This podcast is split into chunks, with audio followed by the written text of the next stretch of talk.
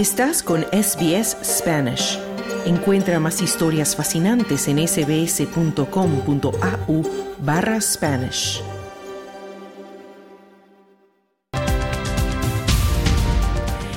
El gobierno de Colombia ha responsabilizado a la guerrilla del ELN por llevar a una crisis innecesaria los diálogos de paz y prolongar, en sus palabras, la confrontación armada, después de que resolviera congelar las negociaciones iniciadas en noviembre.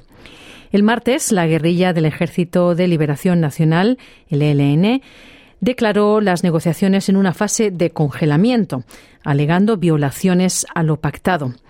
Y según el Gobierno, el Ejecutivo ha cumplido a cabalidad todos sus compromisos y dice que siempre ha estado dispuesto a encontrar salidas ante las situaciones críticas y las dificultades que ha enfrentado la mesa de diálogos. Carlos Colina nos trae el siguiente informe. Las delegaciones oficiales del ELN ya sostuvieron seis ciclos de diálogo en Venezuela, México y Cuba y anunciaron que regresarán a Caracas el próximo mes de abril pero una serie de reveses ensombrecen el futuro de los acuerdos, como los paros armados, en los que los rebeldes ordenan a miles de personas a confinarse, el secuestro del padre del futbolista Luis Díaz, del Liverpool, liberado diez días después, así como enfrentamientos con otros grupos armados. De hecho, la última arremetida violenta fue calificada por el gobierno de Gustavo Petro como una deslealtad a lo acordado cuando rige un cese del fuego hasta el próximo mes de agosto. Levantada en armas desde el año 1964, esta guerrilla tiene un pie de fuerza de unos 5.800 combatientes y una amplia red de colaboradores según inteligencia militar. En un video publicado en la red social X, Vera Grave, una de las negociadoras del gobierno, declaró que el gobierno ha cumplido hasta ahora con lo pactado. Desde el inicio en los diálogos con el EN, el gobierno ha cumplido los acuerdos que se firman dentro del criterio que lo que se acuerda se va implementando. En este sentido, en el sexto ciclo, aquellos acuerdos que se firmaron se están desarrollando y las respuestas se están dando.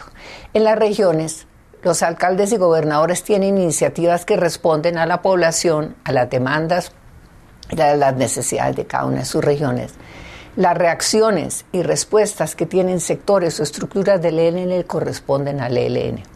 De manera que el congelar la mesa es una crisis innecesaria en un proceso que avanza, en un proceso donde hay compromisos firmados. El, gobierno siempre ha estado dispuesto a resolver y atender las crisis que se presentan de manera positiva. El presidente Gustavo Petro apuesta por desactivar el prolongado conflicto mediante acuerdos de paz con el ELN y los disidentes de la guerrilla de las fuerzas de las FARC que rechazaron acogerse a un pacto de paz en 2016. Sobre la congelación de los diálogos, conversamos con el miembro del equipo negociador del gobierno de Colombia con el ELN, el actual senador Iván Cepeda. Bueno, hay que decir que en primer lugar es, a mi modo de ver, normal que en procesos de paz haya crisis, momentos difíciles, un proceso de paz sería impensable sin esa clase de, situación. Y aquí esto indica que estamos llegando a momentos en este proceso de paz de definición y esas definiciones pues van a marcar seguramente cómo será el desenlace de esto que estamos haciendo. ahora bien, ha surgido una situación que tiene que ver con el desarrollo de los procesos de paz territorial, cómo eso marca también la situación del ELN y vamos a buscar que se resuelva eh, de la mejor forma. Se habla de una especie de congelamiento de los diálogos, pero hasta ahora, para ser francos, no está definido eso, qué significa y hasta qué punto tendrá realmente lugar porque, digamos, el proceso tiene varias dinámicas, varios espacios y algunos de ellos siguen funcionando en este momento sin ninguna clase de suspensión. Me refiero concretamente a lo que tiene que ver con los espacios de participación de la sociedad en la construcción de este proceso. Mm, bueno, este proceso, como lo indica, tiene varias etapas, sin embargo la guerrilla sigue secuestrando, sigue habiendo paros armados que hace la guerrilla. una vez, Si me, permite, si me permite, no. La guerrilla se ha comprometido a no secuestrar por razones económicas y ese compromiso hasta donde hemos podido rastrear se está cumpliendo. Es más, en las últimas horas el ELN ha dejado en libertad a personas que son las últimas que tenían su poder, eh, por lo menos de los listados de los que dispone el Estado colombiano, y de esa manera sí ha cumplido con ese compromiso puntualmente. Así que hay que ubicar exactamente los problemas para entender eh, realmente a, qué estamos abocados realmente. Mm, bueno, de todas maneras, en, términos generales, este proceso que pretende también alcanzar lo que se llama el plan de paz total del gobierno tiene muchos cuestionamientos y también tiene dudas. Usted que también está en la mesa de, de negociación, ¿Cómo se está viendo realmente el proceso? ¿Qué tan abiertos están los del ELN para realmente discutir y llegar a puntos en concreto? ¿Cree usted que sí realmente haya por lo menos una, una participación en buen, buena fe de la guerrilla? Bueno, primero que en, en Colombia, que es un país que tiene un conflicto armado de tantas décadas, pensar que un proceso de paz se realiza sin oposición y sin problemas es un poco, digamos, utópico. Claro que sí hay discusiones, hay sectores que no quieren que se que no quieren que se avance en este proceso de paz, hay que decirlo claramente, y todos los días hay polémicas en torno a esto, así que eso pues hace parte de la situación que hay en el país y desde esa perspectiva hay que también trabajar por la construcción de la paz, incluso en esas circunstancias. En segundo lugar, se ha avanzado con el ELN en temas y en desarrollos de una agenda como en ningún otro proceso de paz se había logrado antes. Antes de este gobierno, el ELN había pactado una agenda que no había logrado desarrollarse en ningún punto. Durante el gobierno del expresidente Santos se pactó esa agenda pero no se llegó a ningún acuerdo sobre el desarrollo de esa agenda que se había alcanzado. En este caso llevamos 27 acuerdos suscritos con el ELN.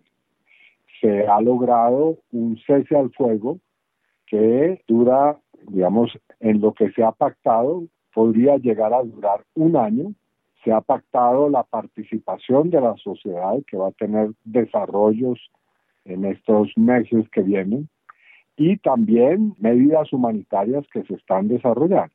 Así que si hablamos de comparaciones, de las décadas que lleva este conflicto armado es la primera vez que se avanza de una manera tan seria con el ELN y probablemente por eso también es que hay tantos ataques al proceso. Bueno, en ese sentido también en un comunicado que sacó la Defensoría del Pueblo califica de inaceptable la postura de la guerrilla asegura que esto deja ver su afán por presionar al Estado para que no haya participación de la sociedad. ¿Cuál es realmente el punto que quiere hacer la guerrilla del ELN con esta con este paro o esta congelación de los diálogos y qué viene ahora? Pues obviamente lo que viene es resolver el problema.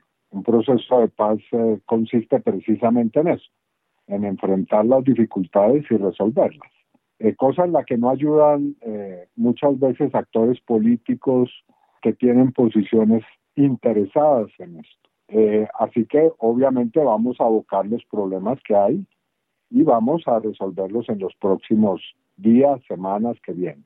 Me gustaría terminar, senador Cepeda, la entrevista preguntándole sobre qué injerencia o influencia están teniendo los medios de comunicación en Colombia para beneficio o no de los diálogos de paz? Pues mi respuesta frente a eso es que los grandes medios de comunicación que se ubican en un espectro, en este caso de oposición al gobierno actual en Colombia, pues ejercen una oposición también al proceso de paz y desarrollan líneas editoriales contrarias al desarrollo del proceso de paz, en algunos casos distorsionando la realidad, no mostrando los alcances, exagerando los problemas que existen y, eh, por supuesto, privilegiando algunas situaciones y dejando por fuera otras.